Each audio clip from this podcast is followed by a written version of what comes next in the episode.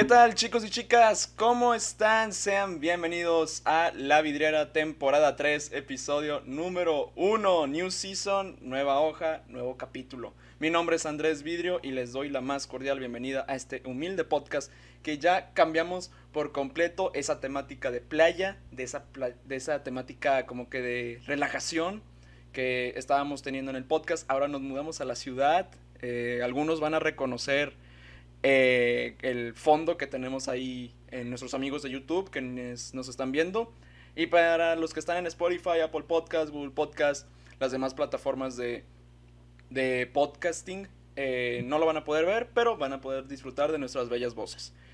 También un, un, anuncio chido que tenemos para ustedes es que ya vamos a estar disponibles en Facebook, también vamos a estar disponibles en TikTok, así que no se pierdan todas las redes que más adelante vamos a estar compartiendo durante el episodio.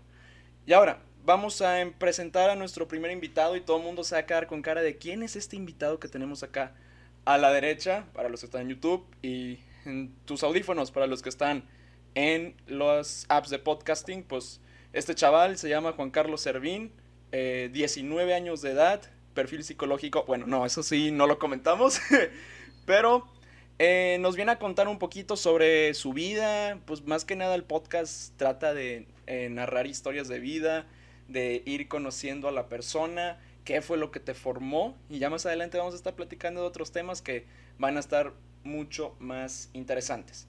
Juan Carlos Servín, ¿cómo te decimos aquí? Eh, normalmente a mí me dicen por mi apellido, pero a ti cómo te decimos? También, toda la vida siempre, me, todo el mundo me ha dicho Servín. Servín, oye, pues Servín, ¿cómo estás? Pero mira, no me tienes que decir bien, porque ya estoy desesperado que todos los invitados de la segunda temporada fue de que, ay, sí, me, fue súper bien, eh, estoy bien, ¿y tú? ¿Cómo estás? No, aquí buscamos que la respuesta sea bien, pero tienes que agregarle más contexto. Sí, bueno, eh, yo fíjate, también es un conflicto que he tenido siempre. Soy, yo creo que de las pocas personas que conozco que si tú me preguntas cómo estoy, siempre te voy a decir la verdad, independientemente del día, la hora y la fecha. O sea, siempre te voy a decir la verdad.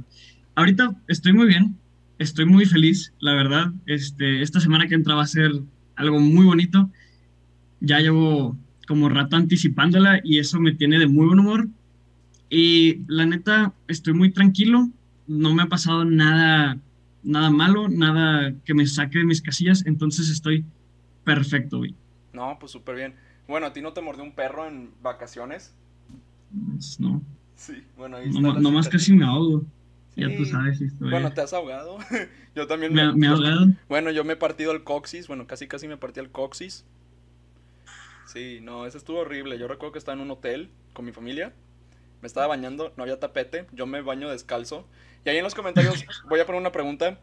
¿Se bañan con crocs o con, con chanclas o algo así? ¿O se bañan descalzos? Para los que se bañan descalzos me van a entender. No hay un tapete ahí como que para protegerme en caso de que me resbale. Me resbalo. Se escucha en todo el cuarto mis papás corriendo y dándose cuenta que pues casi, o sea, me lastima el coxis. No fue nada grave, gracias a Dios, pero sí estuvo horrible. Porque fue traumante y desde entonces siempre procuro poner algo en el piso, güey. O sea, está bien horrible tener esa sensación, sobre todo. Sí. No, pues sí, no, sí te entiendo. No, aparte, independientemente que la bañada o, lo que sea, oye, yo, lo creas o no, soy un caso clínico, me he destrozado las cuatro extremidades. ¿Cómo? Y en orden. En orden, güey. Estando de, chiquito, eh, la primera vez, cosa así que me pasó fue como a los ocho años, estando de chiquito en tercero de primaria, este, ahí por, por la, la escuela, en las canchas de fútbol hacia atrás había unas canchas de básquetbol, entonces ponían unas rejas para separarlas. Porque las de básquet las, usaban sobre todo las niñas, entonces, pues, para evitar balonazos y así. Te estaba hablando que esta reja era como de unos tres metros. Entonces, un día nos estábamos jugando clase en tercero de primaria. No, no es algo muy positivo, pero pues aquí pero ya estoy en la carrera. bien morrito, güey. No sabías lo que estaba bien y lo que estaba mal en la escuela. Se, se vale, se vale. Entonces, un amigo de repente empieza a escalar la, la reja. Ok y a contraparte de la reja estaban unos toldos. Entonces estos toldos pues, pues tenían sus, sus tubos bastante gruesos para colgarlos. Entonces el güey se empieza, se avienta y se empieza a columpiar. Entonces nos dice, no, se siente bien padre, avéntense. Nosotros, ¿qué medíamos? Como un metro. Pues entonces te columpiabas y estaba chistoso y la caída era unos dos metros al suelo. Entonces se, sentían las mariposas, se sentía chido. Estuvimos así como dos horas. Y total, al día siguiente llueve y se nos ocurre ir a hacer lo mismo otra vez. Ay, no, no, no. Y yo, yo fui el primero que me, que me subo. Entonces, donde estaba resbaladizo, me voy de frente, o sea, no, me columpio este, adelante hacia atrás, sino que me voy de frente y me suelto por, el puro, por la pura inercia y caí sobre el brazo. O sea, literal, mi brazo izquierdo, lo, tuve yeso como tres meses. Mi brazo izquierdo, vi las radiografías, estaba como, como si agarrases el radio y el cúbito y de que uno a la izquierda y el otro a la derecha, así completamente tronados para, para los dos lados. Fue espantoso me acuerdo que me terminé desmayando del dolor como unas dos horas después. Este, ah, bueno, porque traía la adrenalina, sí es cierto. Sí, o sea, yo estuve mucho tiempo despierto y recuerdo mucho que todo el mundo me veía, porque todo el mundo se me quedaba viendo, y era como, no, güey, se rompió el brazo, pues imagínate niños de, primaria. Entonces me decían, no, se rompió el brazo. Pues a mí me daba miedo verlo, o sea, a mí me daba miedo verlo porque no sabía cómo pudiera estar, pero siempre que veía a alguien era, ay, te rompiste el brazo. Yo me imagino que, que tenía de que el codo colgando para abajo, como si tuviera. Sí, de que este, acá, mi amigo el hueso afuera. sí, no, no, yo no sé cómo se veía esa cosa, pero no, no quiero averiguarlo. Y así, este, las, las otras tres historias no son así tan. como tan chistosas. Sí, no, perdón. Tuve que sacar a mi perro porque empezó a ladrar. Yo creo que los de Spotify se van a dar más cuenta de temas de audio. decidió meterse y me empezó a ladrar. Y entonces dije, no, ¿sabes qué? Porque en un episodio de la temporada pasada se mete, me arruina pleno episodio y tengo que editarlo. y a mí me choca editar. Horrible. Sí. Entonces, mira, hablando sobre lo de tu brazo, regresando al tema, yo recuerdo mucho cuando tenía, yo creo, unos 3, 4 años, mis padres van a tener el dato mejor. Yo estaba en gimnasia, ¿no? O sea, ahí te imaginas de que el salto al potro, creo que se llama, los aros y todo eso. Bueno, eso, yo, yo, estaba. Artística, esa, no, la verdad. Nunca ves un vato ahí. entonces, eh, yo estaba en la doble barra y pues obviamente tenía ayuda del profe, ¿no? Tenía 3, 4 años. Bueno, vato, en el cambio de baja a alta, yo no me agarro bien y el profe no me, no me apoya bien entonces giro, me caigo y todo este brazo izquierdo tenía que usar de que esa agarradera que, usas, ¿no? Y el... Sí, se me fue el nombre El inmovilizador. Ándale, es el, inmovilizador. Esa cosa, este, eh, la tuve que usar yo creo unas seis semanas, dos meses, yo creo. Pero, vato, imagínate todo el mundo ahí, el, el niño de que desmayado así, de que voy al hospital y ahí me dicen, no, pues se, eh, se fracturó, no fue grave. O sea, no sé si fue una fractura o un esguince como tal. Eh, pero sí, estuve de que dos meses, seis a ocho semanas de que inmovilizado, del brazo izquierdo. Y yo soy zurdo. sí, debe haber sido fractura. Entonces, pobre, ah, pobre de mí en caligrafía, vato. Sí, no manches. O sea, literal, no podía, yo creo que no podía hacer quizzes, no sé cómo le hice, o mis papás me ayudaron para salir adelante, pero yo me acuerdo muy bien cuando comentaste lo del brazo izquierdo y todo el trauma, pues yo me acuerdo también. Pero ¿cómo fue lo de, lo de tu, tus otras extremidades? ¿Igual fue por puras babosadas o ya fue ya por X temas? El, las piernas una fue por crecimiento, o sea, eso... Ah, ok. porque yo nací con escoliosis, haz de cuenta que tengo la, la columna chueca, o sea, tengo ah, como... la tengo como si fuera una S, sí. Entonces mi pierna izquierda creció antes. No, creció, creció primero la derecha. Ok. Entonces todo mi peso, o sea, digo, no creas que me veía como un pinche niño, como si tuviera nomás una pierna que iba saltando ahí, pues no, tampoco. Pero, este, sin yo darme cuenta, todo el peso de mi cuerpo se echaba sobre la pierna derecha. Ay, no. Entonces empecé a resentirlo durante un tiempo.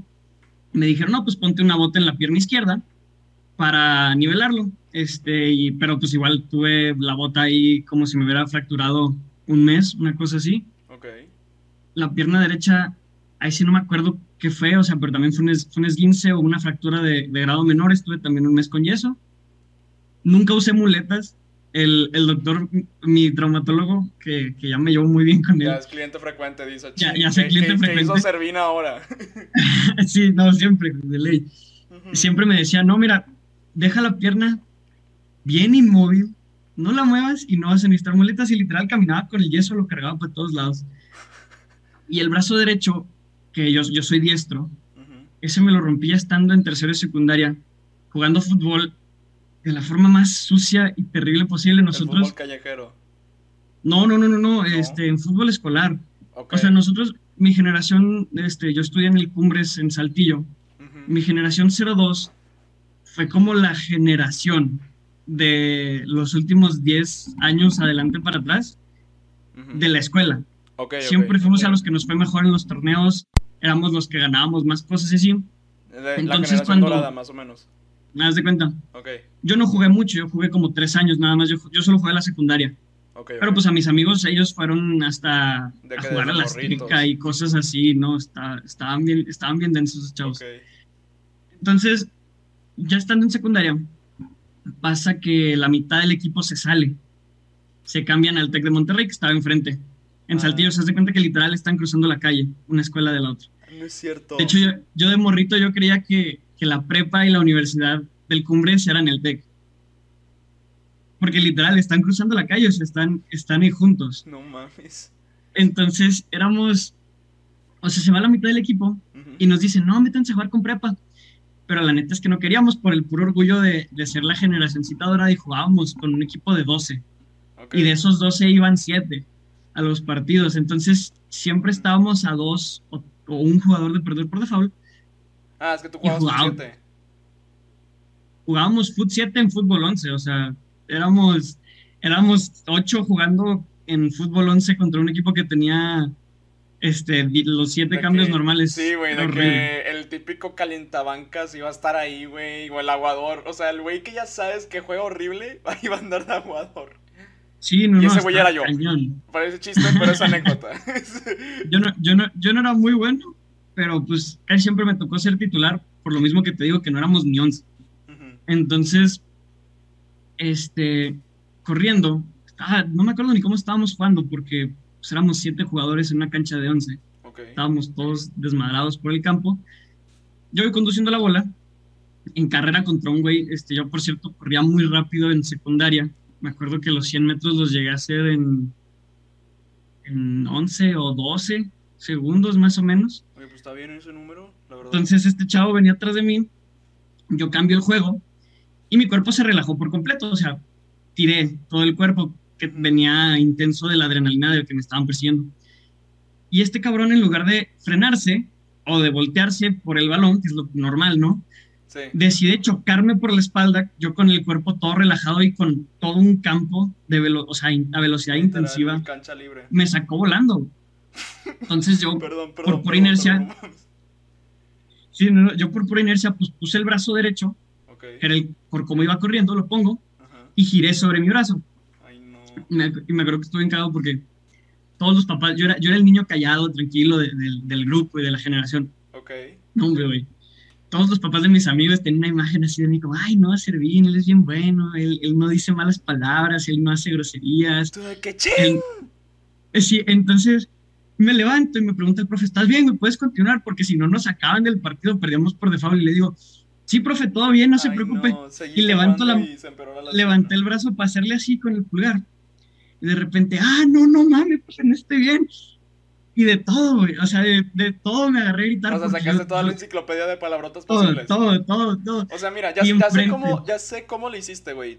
Saca la canción de Eminem donde empieza de que... Ah, sí, ándale, haz de cuenta. Literal así, güey, así te imagino. Sí, sí, no, no, no. Ey, no, sí, cañón.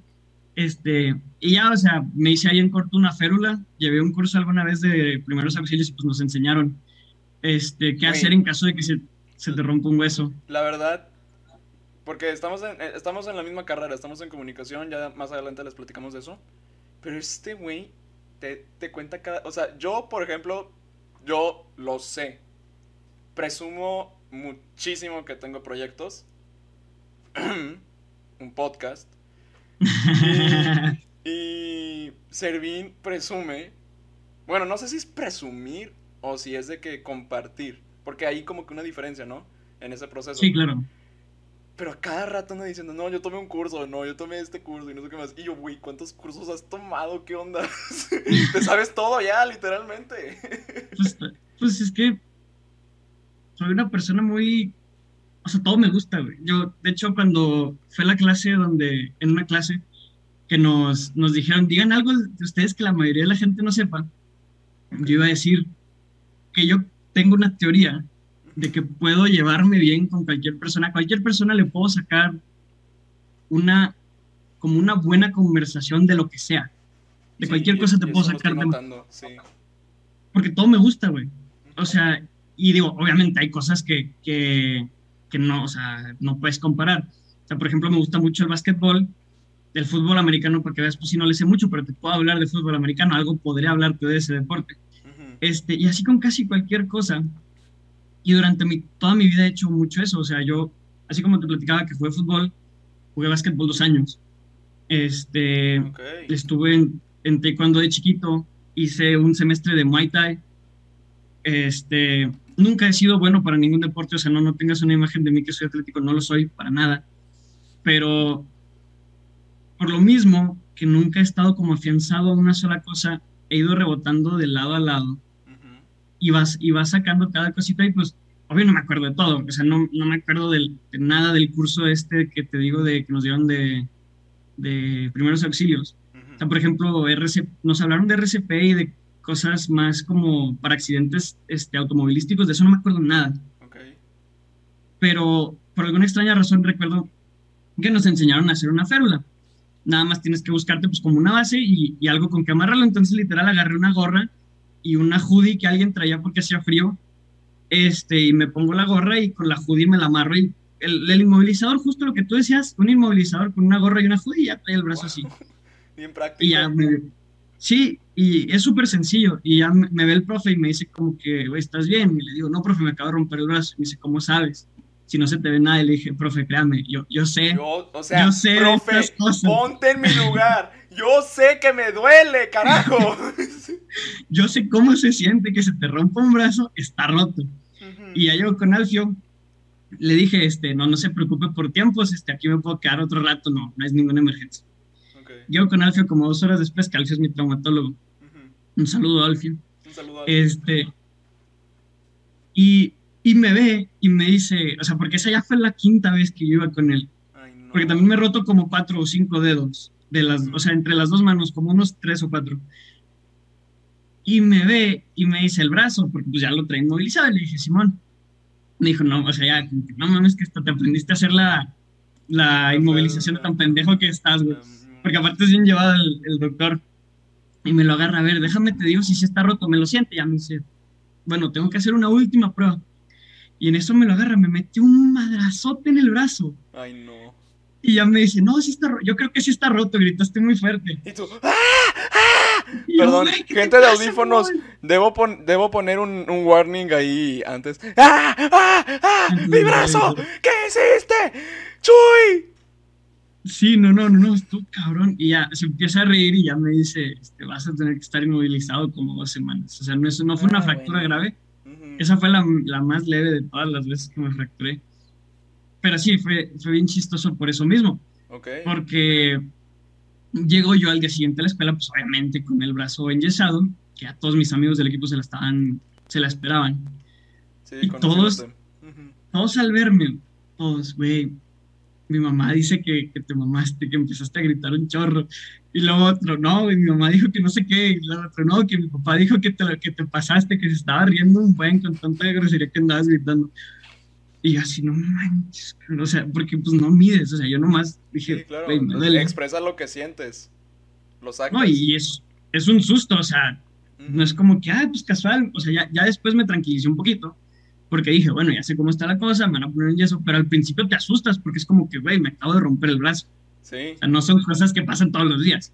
Sí, güey, o sea, no es como que te muerde un perro y de la nada volteas a ver la herida para ver si era nada más una cortada y nada más ves como tu piel se expandió a tal grado que te tuvieron que recortar piel.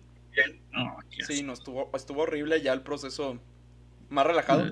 Pero sí, yo creo que esa fue la anécdota de mis vacaciones. Y, y de verdad, sí, yo, yo, yo, o sea, fue mi primera cirugía que no me anestesiaron, o sea, que no me anestesiaron completamente. Y fue mi ah, primera cirugía anestesia parcial. Sí, o sea, literal me tuvieron que poner anestesia en, en el antebrazo, dato. Y me dijo el doctor, esta es tu primera cirugía plástica. Y yo dije, ah, bueno, menos mal que no fue con Botox. Sí, ya sé. La verdad. Porque si hay gente que, que sí se opera el rostro, todo el cuerpo, y digo, cada quien su decisión, ¿verdad? Sí, porque, Pero... porque si opinas mal de alguien, te pueden funar en pleno siglo, siglo XXI. Entonces, hay que decir eso para que no nos funen. Literalmente. Pues bueno, Servín, cambiamos un poquito el tema, ¿te parece? Este. Acá estoy poniendo las marcas de tiempo que voy a utilizar para la hora de editar, porque esto también lo vamos a subir a Facebook e Instagram. ¡Uh! Bien chido. Nice, nice. Eh, la siguiente eh, fase de aquí es ¿Cómo es tu familia? O sea, ya conocimos un poquito de ti, cómo eres como persona, sobre todo sin tener que explayarte en tu biografía como lo hacíamos la temporada pasada. Eh, ¿Tienes hermanos? ¿Eres hijo único? Tengo dos hermanos, hombres los tres. Okay. de hecho, este no es mi cuarto, este es el cuarto de mi carnal, el mayor. Él, él no está ahorita, él está estudiando medicina ahí mismo en UDEM. Ah, pero él está allá en Monterrey. Sí, él sí se fue para Monterrey. Ok. Él tiene 22 años. Este, tengo un carnalito dos años menor que nosotros que tiene 17. Que siempre se me va la onda que ya tiene 17, como que... Sí, güey, o sea, yo me acuerdo muy bien, hace 10 años, o sea, estábamos, bueno, 11, pon tú, estábamos jugando eh, FIFA World Cup para Wii. ¿Te acuerdas del que tenías que chutar? Sí, el, el, de África. Sí, el de África, que tenías que hacer así con, el, con el mando de... Con el, el Wii Remote este, sí, que tenías que... Ah, rarísimo. eso, eso, fue uno de los mejores juegos de mi vida. Ese fue el único videojuego en donde lo puse en la dificultad más baja y pude golear a Uruguay 23 a 0 con Sudáfrica. Literal. No manches. No, yo creo que de ahí nació mi pasión por deportivo, o sea, deporte, yo sí. Y ahí estaba con un compa. Este, y nos estábamos riendo de un video que había subido KSI de Emil Heskey, que es un jugador de, Inglaterra. Bueno, ya retirado. Pero siempre, decíamos que, ¡Heskey! ¡Heskey! Eres sí, Y, y ahora pasan los años y ya mi, mi, mi, mi carnal, mi vecino, este, pues ya tiene novia, güey. O sea, ya tiene novia, está en la universidad ya en su segundo año. Eh, y todavía le dije, cuando lo felicité de que, vato, todavía me acuerdo cuando nos burlábamos de Hesky y jugábamos FIFA 2010 de África. Cuando fue lo del panal de abejas. Porque hubo un panal de abejas afuera de mi, a, a una casa al lado de la mía. Entonces no podíamos salir al parque a jugar. Ya. dice, güey, todavía me acuerdo. Todavía sigo viendo el video porque me caga de risa. y yo, güey, eso. No mames. Literal. Pero sí, vato. O sea. Eh, eh, es chido. O sea, digo, yo soy hijo único. Yo te cuento esto porque él para mí es como un, es como un hermano de cariño, ¿sabes? Porque es, o sea, no nos vemos tanto ya. Pero todavía me acuerdo de esas cosas. Y qué chido, digo. Optaste por en línea también, ¿verdad? Supongo. Yo estoy, sí, yo me quedé completamente en línea. Ok, ¿y eso por qué fue? ¿Por qué, por qué tomaste esa decisión? Por dos razones. Este, la primera, eh, tema de vivienda. Mi hermano, eh, mis papás querían mandarme a vivir con mi hermano mayor. Okay. Pero a mí la neta no se me hizo plan porque mi hermano consiguió con un amigo suyo un departamento muy chingón. Y yo dije, la neta no quiero que le bajen a mi hermano este rollo por mi culpa. Y buscar un departamento para mí mismo es mucho problema. Entonces lo más probable es que me voy enero con alguien más. Este, tengo un amigo que conozco de Acapulco, con quien probablemente me podría ir a vivir. este, o si no, buscaría un departamento chiquito para vivir yo solo durante solo seis meses, que es algo más rentable que un año completo, porque mi hermano el menor acaba la prepa. Entonces, en un año él se va a la UDEM, pues nos vamos los dos. y ya vivo yo con él y vive mi hermano el mayor, pues por aparte. Sí, no, de, hecho yo, yo ya hace años le decía a, a, mamá, eh, a mi mamá, que pues yo vivo muy alejado de la UDEM, vivo como 20, 30 minutos. Sí, es que no me toca tráfico. También hablando tema pandémico, porque obviamente la pandemia nos ha hecho que el tráfico es más ágil, ¿no? Sí. Y yo le decía, oye, pues yo creo que más adelante yo si me voy a tener que mudar o algo así a un depa, no sé, con algún roomie o yo solo, porque si está horrible acá, el tráfico por mis rumbos, porque, haz de cuenta, yo estaba en la prepa UDEM Vallalto, saludos a los de UBA, y yo vivo a dos minutos normal de UBA. Uy, Vallalto está bien lejos de UDEM. Entonces, si salía bien a las siete y media, eh, tema eh, tiempo prepandémico, llegaba como en 7, 10 minutos. Por todo el tráfico que se arma ahí, güey. Porque ya, o sea, llega un punto donde ya está tan urbanizado que ya nos tenemos que poner las pilas como Atlanta de que dos niveles de carretera, güey. si hay algún gobernador que hace eso, Dios me lo bendiga. Porque yo creo que es lo mejor que se puede hacer. Y por eso te pregunto, y por ejemplo, este, que, pues tú eres foráneo, en pocas palabras, eh, tú eres de Saltillo. Para gente que no sepa qué rayos con Saltillo, yo tengo un compa que le dice a Saltillo Saltillork. ¿Es cierto que sí le dice No, no, eso, eso, está mal, güey. Eso está mal, güey. Saltillo. Saltillo sí es una ciudad. Sí, o sea, sí es, es una ciudad. Hasta Piedras Negras es una ciudad. Este. Saltillo es una ciudad, o sea, es que son un millón de habitantes. Ok. Y es una ciudad grande, digamos, en temas de espacio. Es decir, mi, mejor amiga, que si escuchas esto, Andrea, hola, este, mi mejor amiga vive al otro lado de la ciudad. Yo vivo al norte, ella vive completamente al sur. Yo, de aquí a su casa, tírale que hago 35 minutos. Así sin tráfico, porque la distancia es muchísima. Sí. Pero con tráfico hago 45. Ay, güey. O sea, no, no hay demasiada gente.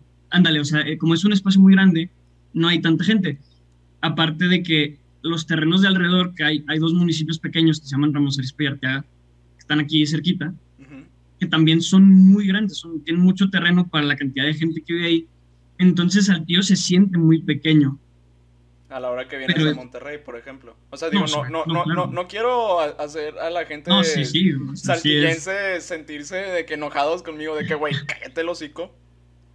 Pero sí me acuerdo muy bien de, una, de un compañero en la secundaria que era de Saltillo, se vino acá a Monterrey para estudiar secundaria y prepa y ahora creo que universidad, que decía de que, que Saltillo es como Saltillork, que es una ciudad así chida. ¿Tú sí estás de acuerdo con esa postura, güey? o, dices, güey, al chile cállate el hocico? No, la neta no. Decir que Saltillork es una ciudad grande es una tontería. No, hay creo que tres edificios en la ciudad, una cosa así. Este, o sea, no, Ándale, pues eso es a lo que me refiero, o sea, no se siente como una ciudad, más bien se siente como un lugar más pequeño, pero es grande, o sea, es, es, o sea, cae en el complejo de, pueblo porque todo el mundo se conoce. Sí, era lo que te iba a decir entonces.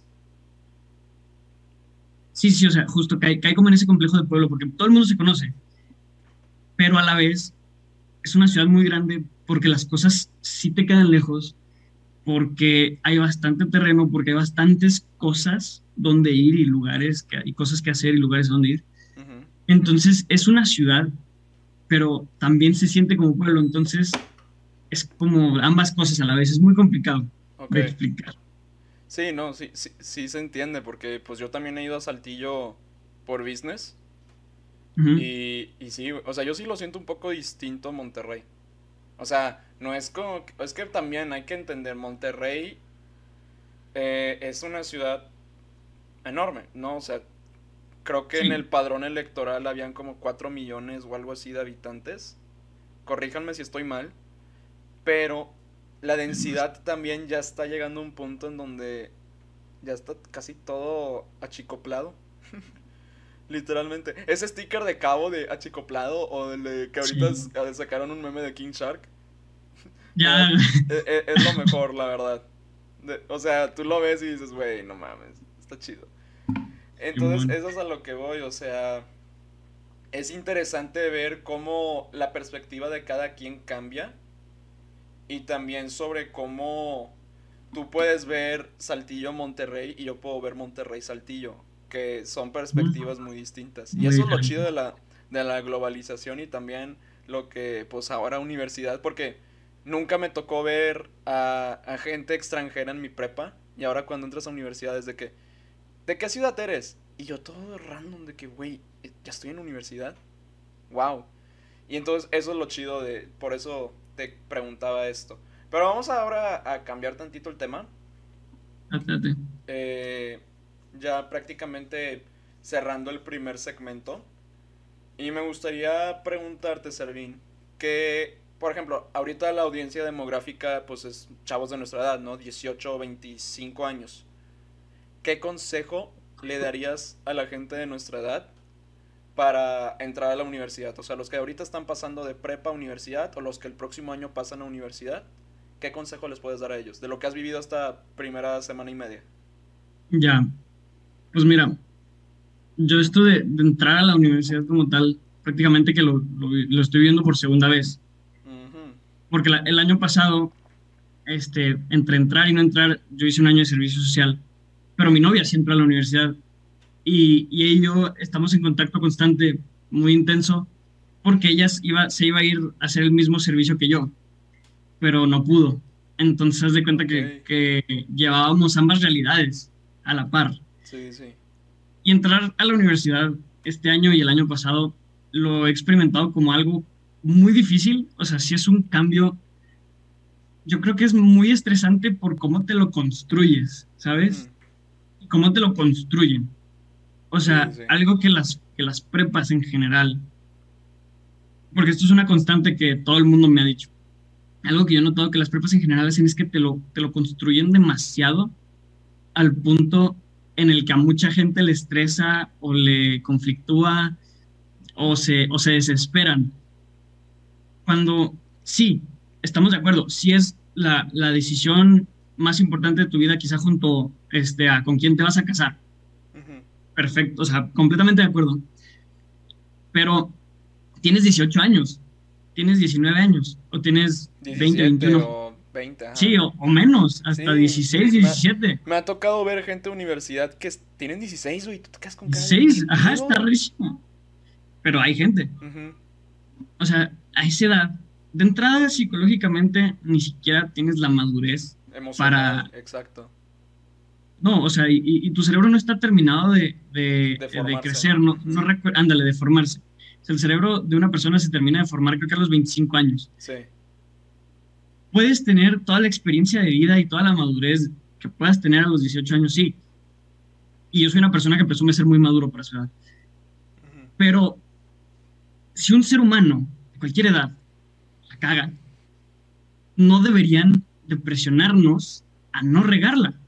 Porque ese es el problema. El problema no es que te digan que es la decisión más importante de tu vida. No, pues el problema es que con la intención de venderte tanto, una universidad, porque eso es lo que hacen todos, a final de cuentas, tu prepa te vende su universidad y otras universidades van a venderte su universidad. Y esas son las personas que siempre te están diciendo, escoge ya, ya, ya, ya tienes que saber, no, ya tienes que hacer tu examen, no, ya tienes que tener carrera. ¿Sabes cuántas veces me marcaron del TEC? Exacto, sí. o sea, llegó un momento en donde tuve que contestarle y decirle, ah, no, ya voy a entrar a, a tu competencia, sorry. Me colgó. Y, yo me siento aliviado porque ya no me van a tener que estar fregando o enviando correos de inscríbete a esta, a esta, a esta universidad. Mejor no vamos a decir nombres para no quemar. Sí, no, no, no, pero. Y también es por, por cosas contractuales que tengo. Entonces, digámosle la universidad contraria. Este, me, me, me marca y le digo, no, pues yo me fui a tu competencia. Me ofrecieron esto. Bye. Un segundo después. Sí, no hay. Y es, y es, es un sentimiento libre, ¿no? Exacto. Y es algo que toda universidad hace porque toda universidad tiene la tendencia a vender, no es su culpa. No, pues es que están programadas desde antes. pero no es, eso no significa que tengas que escuchar a dichas universidades, porque a mí, yo así como tú dices, llamadas, correos, este, mensajes, incluso conozco a los rectores de varias universidades alrededor del país. Eh, te estoy hablando de ciudades como Querétaro, Guadalajara, este, Ciudad de México, en, Puebla mismo, que fue donde estoy haciendo mi servicio social. Y, y, es, y es parte del programa de la universidad. El problema es cuando tú te tomas todo eso que te dicen este, de, como, si fuera, eh, como si fuera ley. O sea, una, universidad te va a decir, es que ya te tienes que inscribir, es que ya, o sea, porque a la universidad lo que le está interesando es que le pagues. Ah, claro. Pero el, el, estudiante que se toma el ya me tengo que inscribir, ya tengo que hacer mi examen, ya tengo, o sea, sí, tienes que prepararte, tienes que hacer las cosas con anticipación y, y hazlas lo antes posible, pero siempre con la libertad de regarla. Ah, claro. Porque ¿quién no dice que, o sea, porque yo conozco casos, muchísimos casos, yo estuve trabajando en, la, en una universidad en Puebla, que hay un montón aparte, este, como, como formador de universitarios en pastoral. Tú no sabes la cantidad de estudiantes de, o sea, ya graduados y sin graduar, que me llegaron a decir, es que yo por tanto presionarme, que ya escoge, ya escoge, ya escoge, escogí mal. Ah, claro, no, el, típico que, que no sabe qué carrera estudiar, entra a la equivocada, a quinto semestre se da cuenta y tiene que empezar desde cero. Y tiene que adelantarse en veranos o inviernos o cosas así por el estilo. Sí, exacto. Y todo por no sentarte a pensar las cosas. Es que eso es lo que, lo que el universitario tiene que hacer. Digo, lo que el preuniversitario, bueno, el universitario también, pero el preuniversitario. Yo todos, creo que sí, todos, tienen que hacer en general, papás, abuelo también. Yo, me quiero meter a la universidad porque no tengo título. Hazlo. Sí, todos tienen que sentarse a pensar lo que quieren hacer. O sea, si tú tienes 60 años y quieres escribir tu primera novela a los 60 años, pues date. Date, güey. Pero... Hay gente que a los 7 ya publica su primer libro. bueno, también me estoy pasando un poquito de verga, pero yo tengo una amiga que a los 16, 17 años publicó su primer, ¿cómo se le dice? Como colección de poemas, pero en un libro. Envidia, güey, qué chido. Ay, güey, pero se mató, vato, o sea, yo me acuerdo que me comentó su proceso creativo, güey, y era dos años, un año literalmente, bueno, un verano se encerró. Y, y, ya después lo publica porque lo manda de más editoriales. Y le dicen, oye, pues está chido. De que, date, sí te vamos a dar la, la oferta y ya. Su libro, no me acuerdo el nombre ahorita, pero si alguien en los comentarios me puede ayudar a localizar ese libro, es de Saludos a Marce Molina. Eh, ella es la, la autora. Este es un. No me ha tocado la oportunidad de leerlo, pero sí me han dicho que fue, es, un, o sea, digo, no, no sé si fue el gran éxito, pero apoyar al talento local, ¿no? Que es lo importante. Y yo te cuento lo que me tocó a mí vivir de mi traslado a prepa universidad, porque fue rapidísimo, güey. Yo no batallé, porque soy egresado de prepa UDEM, y es lo que tú dices, la prepa te va a vender la universidad, eso todo el mundo lo sabemos. Acá la situación fue, ah, eres prepa UDEM, ah, date. Tu carrera, tu horario, date. Y yo, wow. Porque yo de morrito sí me pensaba, no, tengo que hacer el examen de admisión otra vez, el TOEFL, qué estrés, bla, bla, bla, bla, bla, Para después, toma, ya, terminaste. Bienvenido a la universidad. Qué buena onda. Al Chile, güey, qué buena onda de la UDEM. Sí les agradezco bastante todo el apoyo que me han dado, eh, dentro y fuera. Y de verdad, eh, si estás pensando en una universidad o una prepa, yo te voy a decir que la UDEM es más chida que, que, otras, pero es porque, es porque yo sé lo que vivo, ¿no? De, de, eso, de lo que aprendí. De hecho, mi persona, el podcast nació de una idea que se me ocurrió en prepa. Y ahorita digo, no es, ahorita el podcast no es un hitazo, pero sé que tarde o temprano lo va a hacer. Sí, y es algo que también me, ha tocado pensar, porque ¿tú procrastinas o no procrastinas mucho? No mucho, solo ciertas cosas. ¿Verdad? Solo ciertas cosas. Ciertas cosas a mí es el podcast. Yo lo ah, procrastiné horrible de septiembre a, diciembre. Lo tuve que pausar porque era demandante el prepa en quinto semestre. Y yo dije, güey, yo pude haber hecho esto si me puse las pilas. Y ahorita ya me estoy poniendo las pilas con trabajo. Yo trabajo desde junio, trabajo. Y, y la verdad, sí es un poquito demandante a veces. Pero si tú sabes medir tus tiempos, ahí tuve que pegar una. Bueno, creo que se ve acá. Sí. Ahí tuve que pegar una rutina, literal, güey. O sea, calcarla de que estas horas puedes hacer esto. No obligatoriamente, pero sí hay cosas que tengo que hacer en un día. O sea, no importa a qué hora las hagas, si a las 3 de la mañana o a las 6 de la tarde. Dormir bien, hacer ejercicio, eh, hacer la tarea, trabajar, poner atención a clases, eh, hablar con mi abuelita, eh, hablar con mi mamá o con mi papá o con mi mejor amigo, salir a caminar, pasear al perro, usar el aparato de gym que me pudieron instalar aquí en mi casa. Y ya, ya va a haber alguien en los comentarios. Desde tu privilegio. Y ya sé, va, a salir un güey así. I know. Y mientras tengas tu mente sana, y es algo que en pandemia sí se vive, porque, güey, al chile sí hay gente que tiene pensamientos depresivos o ganas de quererse suicidar y así. Y, es, y, ya, vi tu cara, güey. Y es, sí, es realidad. A mí me ha tocado vivirlo de primera mano. No, por, por eso me río, güey. O sea, me río en, en cabeza propia, no en cabeza ajena. Claro. Sí, un consejo que les puedo dar es escuchen la cotorriza, güey. Y ya sé que va a haber una típica persona de que no, güey, hacen humor negro y no sé qué más. Güey, te sacan una carcajada. Ya sea humor blanco o humor negro. Y ellos ya saben que va a haber alguien que va a decir, ay, no, los voy a cancelar, los voy a funar. A ellos ya los han intentado cancelar y ahí siguen, güey. 120 o 125 episodios, más de 100 anecdotarios. Más de un millón de suscriptores en, YouTube y en millón Spotify. De, millón de views por, por video en YouTube y aparte eh, podcast número uno en Spotify México. Y ahí siguen. Eso es a lo que yo me quiero proyectar. Yo algún día, si Dios quiere, porque también soy, soy católico, lo digo abiertamente, pero obviamente no me voy a desviar tanto del tema. Pero si Dios quiere, quizás yo pueda llegar a un top 10 en México del podcast. No sé. Es una idea que tengo como meta. Pero aparte de ser la meta, tienes que pensar qué es lo que voy a hacer y cómo lo vas a hacer. Y lo tienes que hacer. Y eso es algo muy chido. Y te distrae la mente de, esos pensamientos depresivos o de esos pensamientos. Yo les. Me gusta conocerlos irracionales. Porque son pensamientos que tú mismo te ideas. Pero tú bien sabes que son malos. Y es algo muy interesante, la verdad. Sí, sí, sí, justo eso, eso que dices de, irracionales. Yo creo que muchas veces es el, problema en, ese tema. Digo que no soy ningún experto. Claro, somos, somos, unos tontos hablando de, temas. De algo muy complicado. De algo muy, muy complicado. Es que no me acuerdo cómo, este cómo lo decía Franco Escamilla.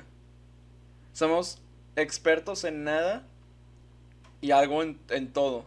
No me acuerdo qué era esa palabra clave, pero eso es lo que somos, güey. No somos expertos en nada. Hablamos de todo. Pero hablamos de todo, exacto. ¿Y qué es lo que vas a decir? Que, o sea, habiéndolo, habiéndolo vivido, y digo, yo personalmente tengo la, la, bendición de que después de que lo experimenté, yo me, me abrí mucho, este, y mucha gente entró en contacto conmigo por temas de redes sociales, este, incluso llegué a compartir mi historia frente a públicos de 100, 120, 130 personas. Qué chido, qué chido. Y mucha gente así empezó a entrar en contacto conmigo. Este, el sacerdote, porque fue un sacerdote católico quien me empezó como a sacar de toda esa mierda que había en mi vida, porque no se le puede decir de otra forma. Él un día me, me, escribe, oye, no, es que un, un chavo acaba de mandarme mensaje que está deprimido y que este, quiere ver si puede este, tener algún acompañamiento. Dijo que ya tiene un psicólogo y que tiene un psiquiatra que está diagnosticado con depresión. Pero que quería algún tipo de acompañamiento más, más humano, más aterrizado. Una más cercana a su edad. Exacto. Y yo salgo, este, obviamente le dije que sea el padre con, con, muchísima, con muchísimo nervio. Sí yo tenía 16 años en este momento. y empecé a acompañar a un cuate que tenía 19 y que ya estaba en universidad. De hecho, le mando un saludo. Si llegas a escuchar esto, te mando un fuerte abrazo, mi hermano. Ya sabes que, que acá estoy para lo que necesites. Este, y fue de las mejores experiencias de mi vida. Fue algo que empecé a hacer con más gente. Él fue con la primera persona con quien lo hice formalmente. o sea, teníamos un horario eh, semanal de vernos hablábamos de ciertas cosas. Yo me acuerdo que yo me preparaba previamente para saber qué preguntarle, para saber de qué hablar. para saber qué llevarle, qué decir, qué recomendarle que viera, qué recomendarle que jugara, porque le, encantan los videojuegos igual que a mí.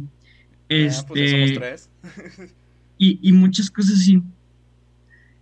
Y te vas dando cuenta de que cuando tú estás deprimido, además de que pues lo que sucede en el cerebro cuando estás deprimido es que literalmente tu lóbulo frontal del cerebro que se encarga de todo el tema de las emociones queda como bloqueado por la, por la falta de, digamos, digámosle de una forma de la hormona de la felicidad. Sí.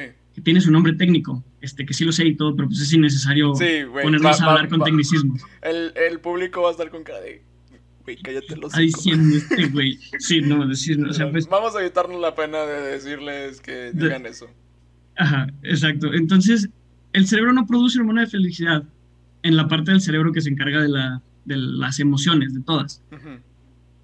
Y literalmente el estar deprimido se puede decir de una forma más sencilla, que es que se te olvida cómo ser feliz. Sí. Así de plano. Una depresión clínica es eso, que no sabes, no, no, no te acuerdas cómo ser feliz. No encuentras Entonces, la forma, claro. Sí, porque tu, cerebro no puede. O sea, es como, no sé, si pierdes el gusto, pues ya la comida no te sabe. O si te quedas sordo, como estamos viendo en comunicación audio, auditiva o sonora, sonora. creo del nombre. Saludos a profe Antonio. Exacto. Eh, simplemente pierdes esa capacidad. Claro. Entonces, esos pensamientos irracionales que tú dices se repiten constantemente porque no hay una vuelta de eso, no hay cómo, no hay para dónde hacerte. Claro. Y regresamos de una pequeña pausa porque descubrimos que el programa se trabó y pensé que íbamos a perder todo la grabación que, que ya teníamos aquí. Servín acá viéndome con cara de güey. Me voy a, me, va a pasar, me va a poner depresivo si esto se va a la ñonga. Gracias a Dios no se fue a la ñonga. Entonces estábamos hablando acerca de, eh, de del tema depresivo, ¿no? De cómo se puede superar. Acá Servino está contando su experiencia que eh, pues fuiste formador en una universidad gracias a una recomendación de un sacerdote y nos estabas contando la experiencia que tuviste con un chavo de 19 años en la universidad y empezamos a platicar un poquito de las pastillas antidepresivas. Sí, este, lo, que decía era que, o sea, que sí, que, que, la pastilla literal es para generarte la hormona, pero la, la hormona, y esto es algo que, que yo vi en una conferencia de, un, de un psiquiatra que de hecho la conferencia también la vi en la universidad, este, el, la, la plática se llamaba, eh, tenía un nombre pésimo, bueno, a mi, a mi criterio estaba muy malo porque estaba muy largo. vamos a ver. Pero tenía todo el sentido del mundo. Porque la, la plática se llamaba La dieta saludable para el cerebro. Y yo me acuerdo que yo leí eso y yo me saqué donde dije, esta plática que se va a tratar. Sí, o sea, pinche nutrióloga, güey, que, que, que, quiere que le dé de comer a mi cerebro, que me abra aquí y que el, toda la información de mi libro de ciencias lo chupe así nomás. Sí, estaba, estaba bien raro el título. Ok. Pero el, el doctor platicaba su experiencia, recuerdo que se llamaba Humberto algo, no me acuerdo de su apellido, pero nos platicaba que la mejor forma de presión, y él tiene un libro al respecto, es con métodos naturales. No es metiéndote pastillas, no es este. O sea, él, decía, no, y hacía la analogía, ¿no? Con la dieta o con el bajar de peso. Decía, no tienes que ir a correr 20 kilómetros todos los días para bajar el peso. Solo tienes que llevar una vida balanceada, una dieta balanceada para tu cerebro en cuanto a lo que eran actividades de recreación positivas, un propósito, un, este, una, una base de tu vida, etc. Y él decía, lo más importante para la gente deprimida es hacer algo, por más pendejo que sea, al hacer algo, sí. Exacto, al respecto. Porque esa risa, ese carcajada, ese momento de tantita luz, si estábamos hablando que de estar deprimido es que se te olvida cerebralmente cómo ser feliz, pues eso es irle recordando a tu cerebro cómo hacerlo. Sí, sobre todo, o sea, es como un músculo, ¿sabes? O sea, digo, el cerebro, digo, no es un músculo para la gente de salud que me quiera mentar la madre de esas estupideces, pero es que es como, es, es una analogía como el músculo. Si dejas de hacer la cosa o la práctica que hacías, el músculo va a perder la memoria. Entonces el cerebro, al no tener algún recuerdo o algún momento de pues felicidad, de alegría, de satisfacción o de logro, eh, va a perder ese sentido, ¿no? Y va a perder el rumbo y eso provoca la depresión. Digo, yo lo, yo lo comento como punto de vista de un morro de 19 años. No me tocó depresión como tal, pero sí me tocaba odio constante hace años en, en mi secundaria de que no, no vas a grabar podcast o de que no vas a convertirte en esto. Güey, yo desde los 6, 7 años ya sabía que quería estudiar comunicación. Sí, güey, o sea, es algo bien random pero yo desde morrito ya tenía la idea, porque no soy como tú, literal, no, yo practiqué fútbol, yo practiqué básquetbol, natación, taekwondo, boxeo. Creo que tenis no me tocó. Poquito voleibol en la escuela, nada, la verdad. sí, el bendito boli. Que me duele mucho los brazos de pensar en eso. Y yo dije, güey, no soy bueno jugando, pero soy bueno comentando. De esto puedo vivir. Y de ahí nació pues la liga de Fórmula 1 y ahorita mientras que estamos grabando ya se abrió la segunda división. O sea, ya hay pilotos de 12, 11 años que corren mejor que yo. Que ahorita se están pues luciendo. Ya después veré la repetición porque no la puedo ver en vivo mientras grabamos un episodio. Pero la cosa es, vato, que todo ese hate que me estaban generando hace años, ahorita lo transformé como en un combustible de esta persona dice que yo no lo puedo hacer, déjale demuestro lo que sí se puede hacer. Y, y, y, y hay gente que me dice, güey, ¿por qué hiciste eso? Es una estupidez. Y yo, güey, pues es que a mí es mi forma de yo sacar satisfacción. Y puede que suene muy tóxico, güey. ya estoy diciendo, güey, como 6, 7 veces. Nazar ahorita me anda a estar acuchillando porque tuve una clase que se llama comunicación oral. Creo que a ti ya te va a tocar más adelante. Este, donde te van a hablar bastante de muletillas y se te va a quedar aquí un tic nervioso de cuando alguien dice o sea como cada dos oraciones o cada oración dice o sea, pero es que yo pensé, o sea, horrible. Hombre, pena, yo de las, las muletillas las tengo identificadas desde hace cinco años y de hecho es algo bien, chistoso. Es algo natural, es como, es como las emociones. Sí, no, pero es súper chistoso. Ok. Que desde que me enseñaron lo de las muletillas, siempre le agarro su muletilla a todo el mundo. Y, me he dado cuenta que tengo el mal hábito, porque es un muy mal hábito, de que a veces llevo con gente y les digo, oye, es que dices mucho esto. me acuerdo si lo hice a mi novia. No, hombre. No, no, no, te debió haber bofeteado y te dijo, en la vida me vuelves a hablar así. Juan Carlos, en la vida me vuelves a hablar así. en el momento le valió, pero como una semana después me acuerdo que estábamos hablando y de repente iba a decir algo y me dijo, no, es que, es que me cagas, ¿por qué me dijiste que hacía eso? Ya lo hago y me estreso. es el pedo. O sea, las chavas, mis respetos, entienden mejor las cosas que nosotros. Y lo digo abiertamente. Yo no entendí una indirecta de hace años. Ahorita, eh, ayer o antier, me quedé con cara de... Güey, ¿qué pedo? Las indirectas. Sí, güey. Y, entonces, qué curioso, ¿no? Que tienen ese, ese don. Para nosotros es como una, pues, una maldición, yo qué sé. Pero, vato, qué, qué, curioso, ¿no crees? Y hablando ahorita un poquito de tu relación a larga distancia, ¿cómo rayos la manejas? Tienes dos años ya con ella. No sé quién es, pero al chile, sea, sea quien sea tu novia, mis respetos para aguantarte dos años y los que vengan. Sí, güey, no, y sí, la neta que sí. Eh, mi novia, bueno, ella se llama Carolina Díaz Perales, es de Piedras Negras, Coahuila, tiene nuestra misma edad. Es cuatro meses mayor que yo. Yo soy de mayo y es de enero. Ok. Este, pero, o sea, igual somos 2002 los dos y somos del mismo año. O sea, igual que tú, pues. Ella. No, entonces ustedes me ganan este a mí, yo soy de junio. Ah, pues sí. Bueno, sí, tanto. Por. Ah, qué chistoso. Tengo un amigo que también es del 30 de junio. ¡Eh! mira, ya, ya estoy ya, estoy encontrando gente que es del 30 de junio. Vamos a crear un clan que se llama 30 de junio. Sí, y se va a armar una megapeda festejando a todos los compañeros. No, no es cierto. Cuando el COVID se relaje, ¿ok? Para que no cuando el COVID se relaje, cuando el COVID se relaje. ya se calme. Ok, regresando al tema de tu novia. Ajá, yo conocí a Caro cuando estábamos terminando primero de prepa. De hecho, es súper curioso. Yo justo venía, venía, saliendo de mi proceso este, depresivo, justo de lo que estábamos hablando, yo todo eso lo viví durante primero de prepa.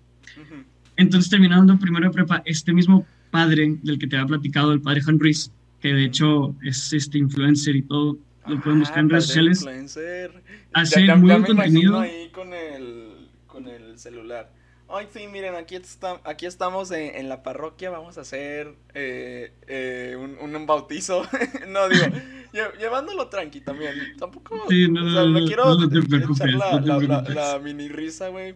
Pero es que me imagino al padre de que con todo su uniforme ya de, de, de misa, el teléfono y sí lo he visto uno en TikTok, güey. No me sé el nombre. Pero es bien chavillo. Él debe ser el brother Godínez. Debe ser el hermano Godínez. Sí, güey. No, pero así literal. ¿El diablo es malo? Mira, hijo, te voy a contar. Y yo, güey, no mames, sí, existen padres influencers. Mis respetos, güey. Es el hermano, sí, sí, sí, ese, es el hermano Godínez. También lo pueden seguir. Ok, con su este topper y con su... Sí, sí, sí. De hecho, el, el, padre Juan este, hace contenido con Nacho Yantada y, y así, este es... Él, fue, él fue quien me metió a todo el mundo, de hecho, de las de los podcasts y la comunicación, las redes sociales, todo eso él fue quien me, quien me metió, quien me dijo, oye, tú deberías de empezar a hacer estas cosas. Como que podrías ir darte por ahí. Pero bueno, X, este, Regresando es otro tema. Con, con Caro, Regresando al tema, sí, sí. Claro, exacto. Yo la conocí en un retiro al que me invita este padre. Ella es de Piedras Negras, que está a cuatro horas de Saltillo. Este, y yo me acuerdo que yo a este retiro pues iba como a mi pedo. O sea, yo iba que yo estoy en, mi, en, mi, propio asunto, nadie más se mete conmigo. Nadie se meta conmigo, nadie me hable, nadie se me acerque. Porque yo estoy en mi rollo. Este, y yo vengo a meditar, vengo a hacer mis cosas. Total, este, a un amigo mío le llama la atención una de las amigas de Caro y él me dice, estando ya después, este, oye, güey, es que quiero tomarme una foto con ella para empezar a hablar por WhatsApp, pero no sé cómo hacerle. Y él sabía que yo siempre he sido súper valemadrista. A mí nunca me ha importado nada. Tú, yo siento, Servín, que tú eres de esos güeyes que puede, o sea, que puede decir lo que se le hinche. O sea, si una persona está mal vestida, tú te le puedes acercar y dices, oye, discúlpate, vistas mal. Sí, no te quedan bien esos, esos zapatos, ¿eh? Exacto, yo soy muy directo. Muy directo. De hecho, este, me han pasado muchas cosas por eso. Eh, y me dice, ¿tú cómo le haces, güey? O sea, como dame un consejo para yo poderme acercar y pedir la foto así. Eh, hasta puedes hacer un TikTok para ligar. Exacto. Y le dije, mira, sabes que esto es lo que vamos a hacer. Ok. Tú no le vas a tener que pedir la foto porque así le daba mucha pena lo que vamos a hacer es que yo voy a, al día siguiente teníamos una visita, fuimos a los viñedos de Don Leo, este, a, conocer los viñedos y tal, y le dije, yo voy a estar con una niña, la que sea, todo el día, como de su lado, platicando con ella y así, conociéndola y sacándole conversación. Y en ese momento, todo de la nada, ya al final del viaje, nos, como del paseo, me hace decir, oye, güey, como que llevas mucho tiempo con ella, tómense una foto. Y yo te, no, yo te voy a contestar, tómate tú una con, con esta niña que te había llamado la atención. Y, así vas a conseguir tu foto. Exacto. Total, yo pues literal, este, empiezo a, a, platicar con esta niña de Tierras Negras, que es Caro. Este, y nos dice lo de la foto. Ay, perdón por ventanearlo. ya, eh, ya, ya ahorita yo creo que lo va a tener que editar, tengo que poner el blip. No, no hay intención de ventanearlo. No, hombre, no, te preocupes, yo, yo, yo, lo, yo, yo le pongo el blip. Ok, ok.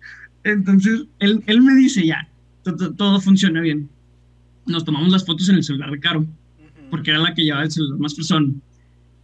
Y entonces, este, ella me manda la foto y me pone como, jajaja, este, me divertí mucho hoy. Y empezamos a hablar. Así. Nos hicimos buenos amigos. Fuimos amigos más de un año. Esto fue en junio y fuimos amigos más de un año. Durante este año a ella le gustó gente, a mí me gustó gente, o sea, no nos tirábamos la onda, pues, solo Se veían como amigos. y ya, ¿sabes? Exacto, era una, era una amistad muy genuina y muy realista, porque ella me platicaba, ¿no? Que me gusta este güey, o yo le platicaba que me gusta esta niña, pero estábamos muy ahí el uno para el otro. Y, este, pues yo te digo, me pasaron muchas cosas muy malas, a mí me gusta estar para la demás gente, es simplemente algo que, agarré por mi experiencia. Y empezamos a hacer una amistad muy profunda, que yo normalmente mis amistades de verdad suelen ser muy profundas. Y ella empieza a agarrarme cariño además. Ay, no. Por este mismo tema. güey, no me digas. Porque, porque ella me dijo, es que, o sea, todo el mundo nos veía y nos decía, es que un amigo no te trata así, pero yo sí trataba así a todas mis amigas. Entonces, ella y yo empezamos a hacernos mucho más cercanos el uno al otro. Okay. Eh, y durante un cierto tiempo nos empezamos a ver muchísimo. Muchísimo. Y no te voy a mentir. Yo también estaba empezándome a incular por ella. Que por tenías de que ciertos sentimientos y tú te quedabas de que. Ajá. ¿Me doy o no me doy? ¿Me, presto a servir o no me presto a. o no me rento? o, no me rifo. Pero yo decía, no, hombre, o sea, me acaba de decir hace dos meses que le gustaba otro chavo. La distancia, este, no, para nada, no sé qué, cero. Y yo conocí a otra chava, este, poco tiempo después, con quien estuve saliendo como un mes, que de hecho ahorita es de mis mejores amigas. Este, y después de yo haber salido con, con esta otra niña, eh, Caro y yo tuvimos, nos volvemos a ver para el aniversario de cuando nos conocimos. Este retiro, pues, había uno cada año, entonces... Ah, entonces se vieron en el retiro otra vez. Y aquí fue donde ya el amor nació. Más o menos. Eh, ella y yo tuvimos una conversación muy, muy intensa de cosas muy personales de ella y mías también. Sí, porque no solo tiene que ser de que una persona quien lo comente, tiene que, o sea, como que no simpatía, pero como que empatía. Exacto. Entonces tuvimos una conversación muy fuerte, los dos. Y poco tiempo después, ella... Yo me enteré de la forma más tonta posible. ¿Cómo, güey? A ver. Ella, estábamos hablando ella y yo, y me dice, ay, oye, hace un tiempo hablé con Andrea, mi mejor amiga de quien te he platicado. Se me hizo bien buena onda. Y le pregunté, ay, ¿de qué hablaste con ella? Porque yo dije, ah, cabrón, o sea, sin estar a hablar de algo con alguien. Ella me pues, diría a mí. no, me diría a mí, le diría a quien sea, menos a una niña que conoció hace una semana, o sea, porque la acababa de conocer. Ok. Entonces, yo estoy así constante de que de qué hablaron y de qué hablaron, y me decían, no, cosas personales. Cosas personales. Y no, ya, de chicas. No, güey, a mí en secundaria siempre me aplicaban esa.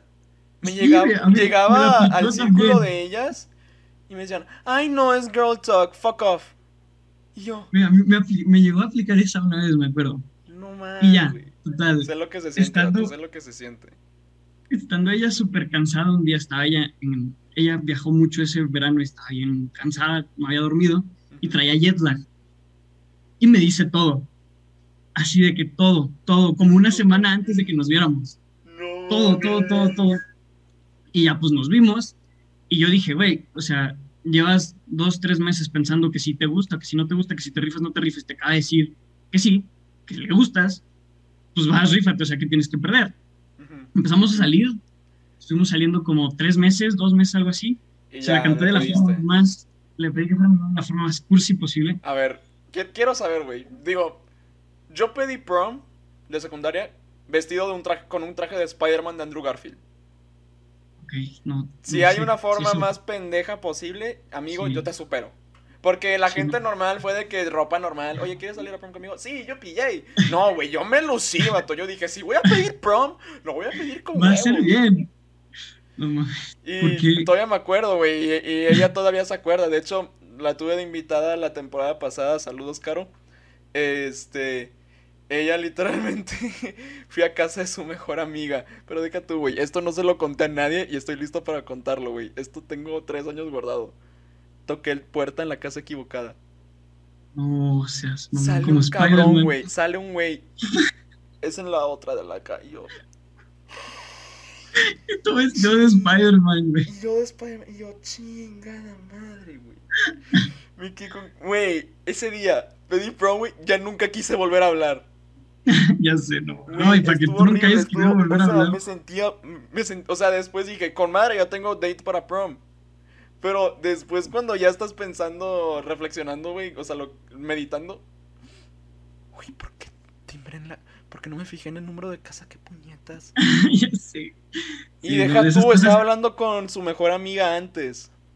o sea, ya estaba entrenado Con la casa equivocada. Sale un güey con chanclas adidas, güey. Camisa de tirantes, yo, güey, qué perro güey. Ah, horrible. Nunca conté esa parte de la historia y ahorita ya está en YouTube y posiblemente lo voy a subir a TikTok. Güey, de esas cosas que te acuerdas, un día estás bien sacado de pedo que no puedes dormir a las 4 de la mañana y de repente es como, no, ¿por qué chingados toqué la puerta incorrecta? ¿Por qué, güey? ¿Por, qué? Por, qué chingados toqué la puerta? ¡La puerta, Andrés! ¡La puerta! Sí, no, no, no, Horrible, horrible, pero, ok, ¿cómo le pediste a Caro entonces? ¿De qué manera tan cursi vas a superar esta anécdota? Bueno, mira, este, en, en el segundo retiro, ella me pidió una foto. Eh, me dice así como para recrearla del año pasado y pues porque éramos muy buenos amigos y nos teníamos fotos. Ya sé a dónde va este pedo, ya sé a dónde va este pedo. Entonces, un amigo mío, bueno, yo, yo escribo, considero que escribo muy bien. He estado en muchos concursos de escritura, de tanto poética. No, no, no, este ah, tipo de, Escritura poética. poética y, este, y ensayos y así. No mames, ya sé a dónde va este pedo, pero no lo voy a querer spoilear. Entonces, ella viene a Saltillo. Iba a venir una semana después, iba a venir a una copa, pero siempre no pudo venir a la copa, entonces tuvo que venir una semana antes y me agarró todo desprevenido. Pero haz de cuenta que el, chiste del asunto era que yo mandé a hacer un dibujo de dicha foto. Está muy chido. La verdad, el dibujo está muy, muy fregón. Y me salió muy barato, a muy buen precio. Ok. Precio calidad. Y atrás le imprimí, sí, y atrás le imprimí una, una, carta pero una carta que casi era un poema, como con rima, así bien cursi de madre, o sea, algo súper cursi. Yo nunca lo leí. Yo recuerdo, yo lo escribí y dije, yo no puedo leer esto o no se lo voy a dar. Entonces tiene que ser, o sea, se lo tengo que dar ya así. Lo imprimí y de entrada, de entrada la pinche carta la imprimí al revés. O sea, estaba el dibujo, estaba el dibujo viendo por un lado y la carta se veía para atrás, pues. Estuvo súper mal eso y todo lo hice súper improvisado, porque te digo que llegó una semana antes. Entonces me acuerdo, fue a un, en lugar de ir a un, al torneo este que te había dicho, fue a un tipo congreso que hacemos que se llama Biju. Son pláticas este, como de amor y cosas así. Güey, qué chingón. Entonces, este, me acuerdo estuvo aparte bien cagado, pregunta el conferencista que quiénes de aquí son novios. Y todos levantan la mano y Caro y yo así súper abrazados porque todavía no éramos novios y pregunto, ¿ustedes no son novios? Y Carolina grita a siete vientos, no, no somos. Y ahí le pides, güey, no jodas que le pediste ahí. No, no ahí mismo no, tantito después, pero todo el auditorio se quedó de porque ya todos sabían, ya todos sabían qué pedo. Okay. Entonces, yo tuve que pedirle al conferencista que fuera por las flores, o sea, tuve que esconderlas en el lugar donde eran las conferencias porque estaba todo sacado de todo, porque te digo, me sacó una semana de, de preparación. Tú te fuiste en chingue, wow. Todo, todo lo tuve que improvisar. La, la, la, carta la imprimí ahí mismo en, en donde eran las conferencias, donde tenías escondidas las flores. y todavía yo estaba pensando de que puta, güey, ¿cómo le voy a hacer para llevármela de aquí al restaurante donde se lo voy a pedir? Si tengo todo aquí escondido y ella se va a ir de copiloto ¿qué voy a hacer? Entonces... ¿Le pediste a un compa que metiera las cosas antes? No, este, se, mete ella al, baño y yo dije, no, de aquí soy. todas las cosas estaban en un segundo piso. Me lanzo corriendo, bajo y estaba ya afuera, parada en la escalera, literal. No mames, no, güey. Entonces se me queda viendo con unas flores y, un dibujo. El dibujo lo alcancé a esconder, no lo vio. Con las flores. Y se la. Y, y me pregunta, ¿y esas? Y le dije, pues son para ti, ya se las doy así, ¿cómo? Ok, como, como de, ok, bien, bien, bien, bien, me gusta cómo esta historia. Todo el mundo se nos queda viendo en ese momento. Y me dice, ¿y? ¿Y qué más? O sea, Te amo mucho, háblame, baby, no sé. Háblame, güey, háblame. Y yo, ¿y, ¿y ya? O sea, ¿y ya? No, me dio miedo porque todos me estaban viendo. güey, de seguro.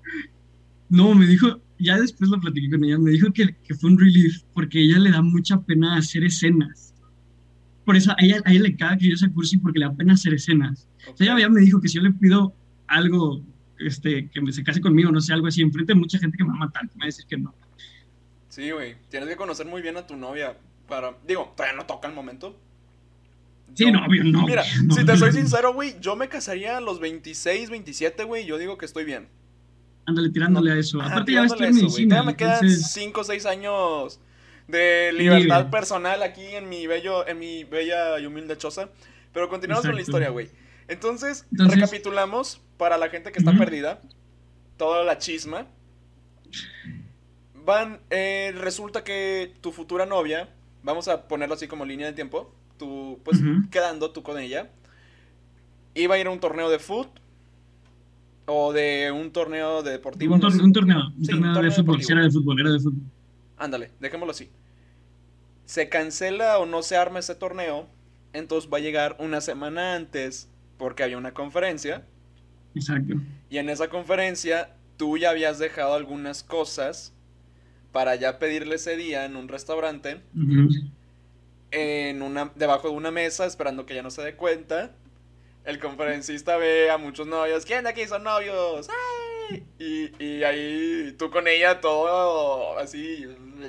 Abrazado. Sí, abrazados. Casi a nada de... No, ya no diré. Eh, somos, un, somos un podcast familiar. Y el, y el güey de, de, la conferencia. A, mí, a mí, así, literal con el micrófono. Amigos, ¿ustedes son pareja? Ya, ya, ya. Todavía no me pide. Sí, no, no somos. No somos. O sea, estamos todos abrazados, todos así encariñados, pero no me ha pedido este, este mecosoide. O sea, todavía no, todavía no me pide.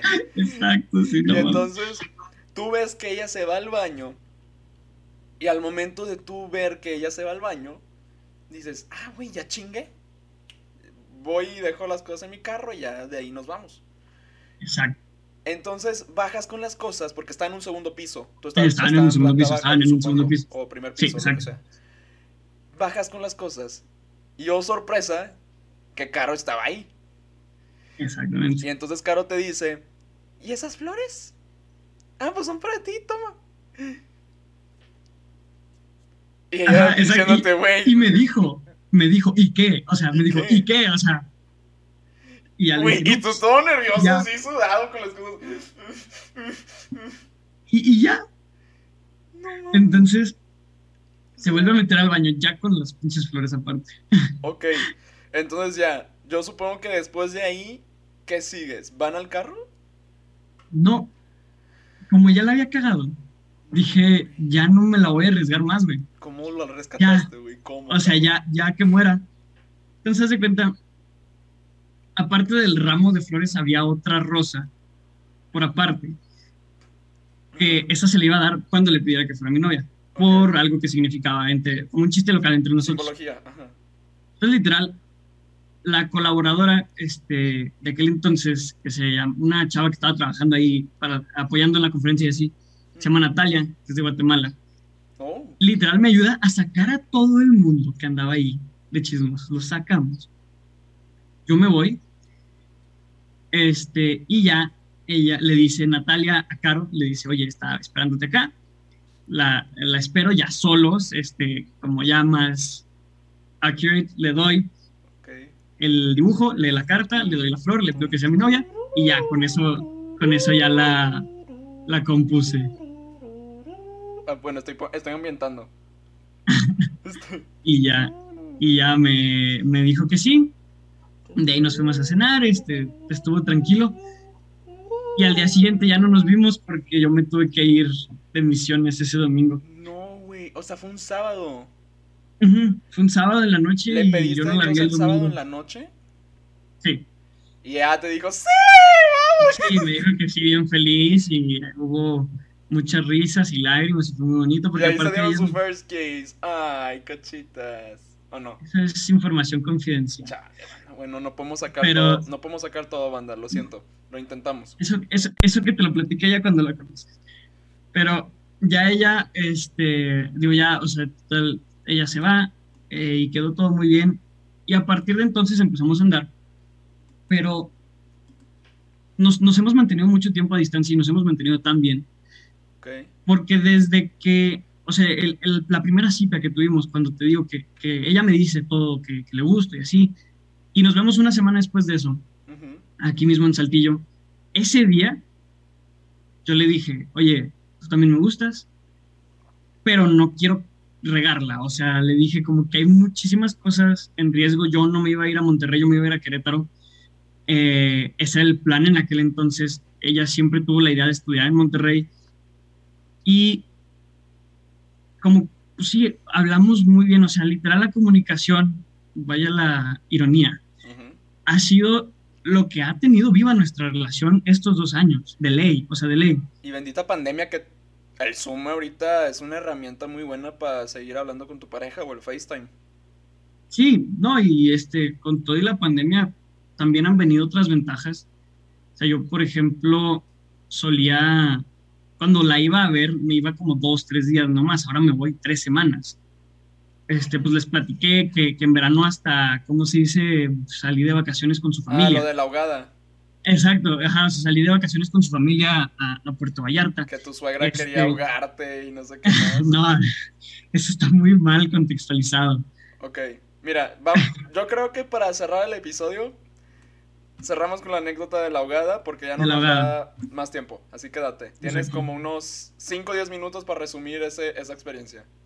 Va, pues sí, pues sí, este, como decía, nuestra relación ha sobrevivido de comunicación y eh, así, esto llevó a que yo pues tuviera que estar en comunicación con su familia y tal, por lo que se hizo mucha confianza entre nosotros. Yo me llevo muy bien con sus hermanos, que no creo que escuchasen esto, pero un saludito a, Jalilito y a Joel. Okay. Son, de mis, son, son más mis hermanos que mis cuñados. Son, yo los quiero un buen a los dos. Y entonces, este, estábamos, pues estábamos los cuatro, Caro, Jalil, Joel, su mamá y yo, y, este, y teníamos un guía para ir a algo que se llaman las Islas Marietas. Si ustedes ah, buscan fotos de las Islas Marietas, es una playa que hay dentro de una cueva, está muy bonita, está muy chula. Pero para entrar, pues tienes que entrar nadando por, por la cueva, literal. Y ese día estaba lloviendo porque había un huracán. No mames, que fueron a Puerto Vallarta en pleno huracán. Sí, fue un huracán chiquito, entonces no. Ah, bueno, ¿qué categoría era? De que uno, yo creo. Uno, uno ah, o dos, algo. Subió a dos el día que nos fuimos, pero a nosotros solo nos tocó.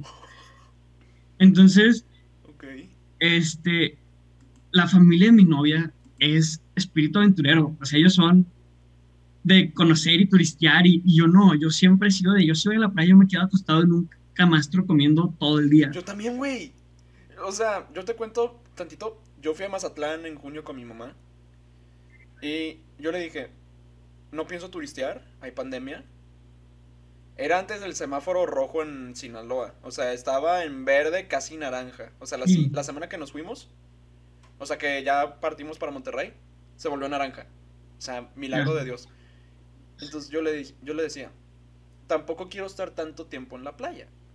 Entonces aprovechemos esto, vamos en una pulmonía y así, porque así se les conoce a los como coches de turistas, para turistas. Entonces ahí todo el trip bien chido. Y eso es a lo que voy. O sea, ya ahorita yo te digo, Servi, yo soy para nada de turistear. A mí me, a mí me choca. Porque yo prefiero pasar el tiempo con familia, ¿sabes? Pero viendo, o sea, por ejemplo, ir a pues, temas pandémicos no podemos, pero estar con tu familia haciendo algo que a ti te guste, la verdad está chido, pero también tienes que sacrificar otras cosas. Yo tuve que sacrificar el salir del hotel en plena pandemia porque a mí me da miedo. Este, pero sí está chido. Entonces, estás en Puerto Vallarta, hay un huracán categoría 1, van a estas islas... Marietas. Marietas. Marietas, ok. Y entonces, entras nadando. Ah, tú entras nadando contra, este, la, agencia de viajes nos contrató un guía y todo, este, de, de, nombre Bruce, como el tiburón de Nemo.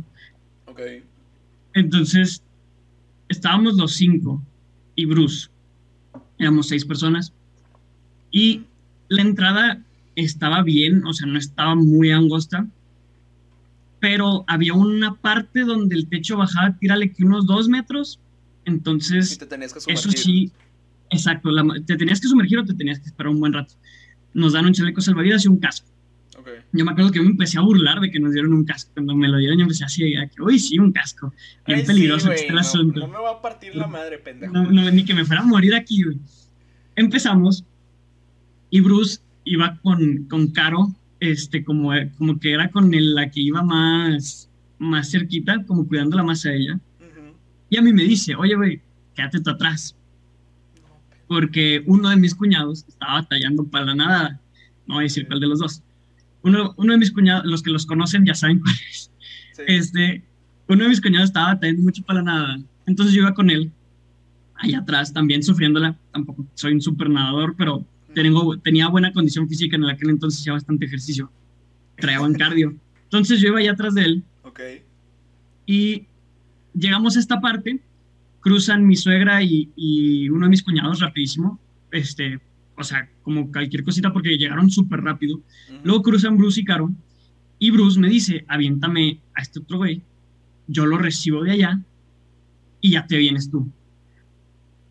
Yo no quería sumergirme, o sea, yo no quería sumergirme. Yo la neta dije, voy a esperarme a que se baje lo suficiente la marea, no me quiero meter abajo del agua, no tengo ganas porque a mí el agua de mar me, me irrita toda la piel y dije, si me meto voy a acabar con la cara toda ardida, mejor no.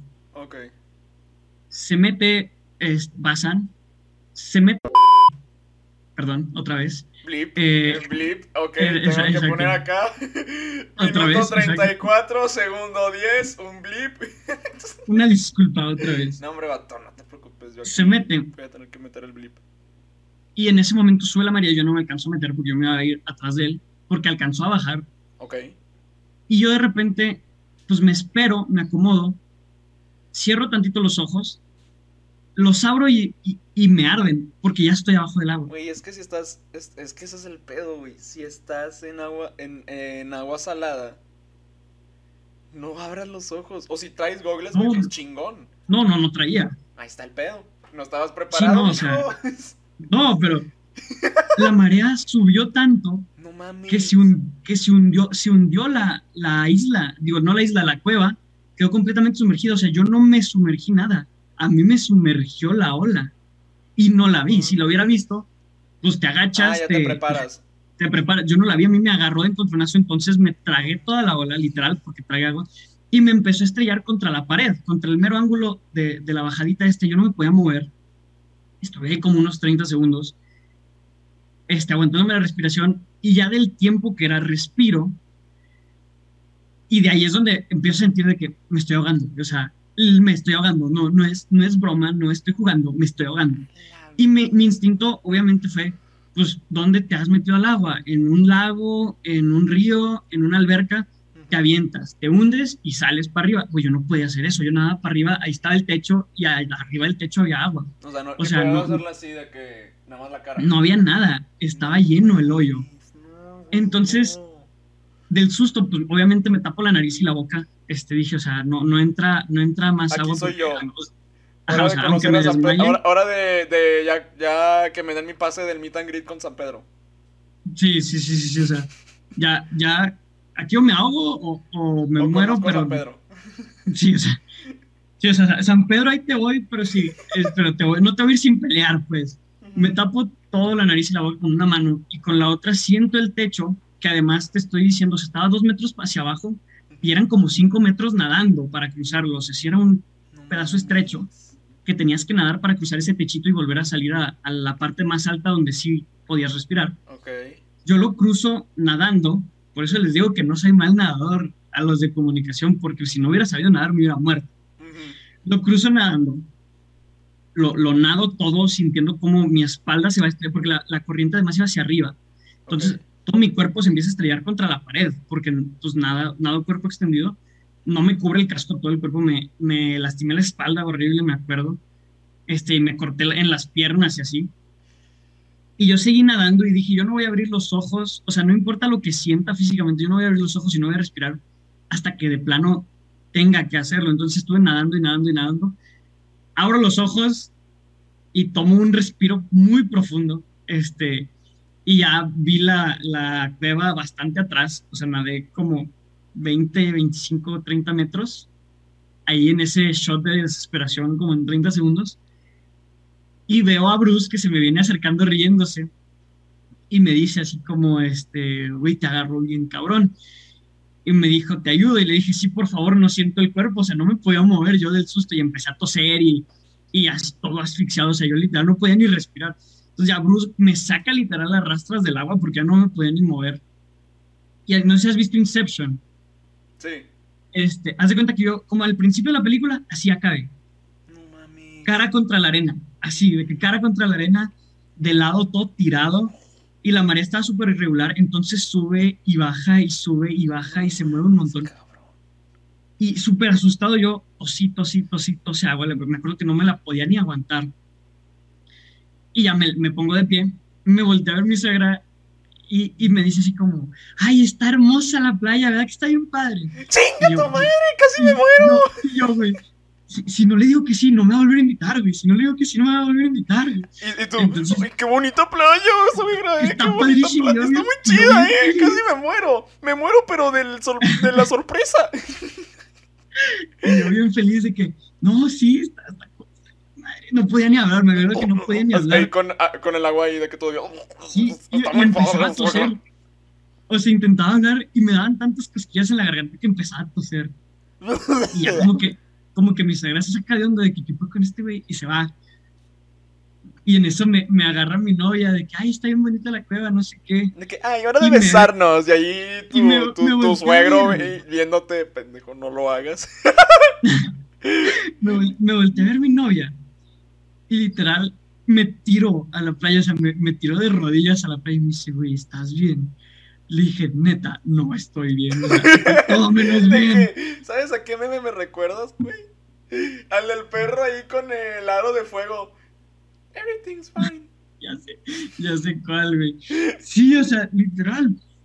Me, me tiró al suelo y le digo, no estoy bien, neta. Le, y le dije, porfa, distrae a tu mamá.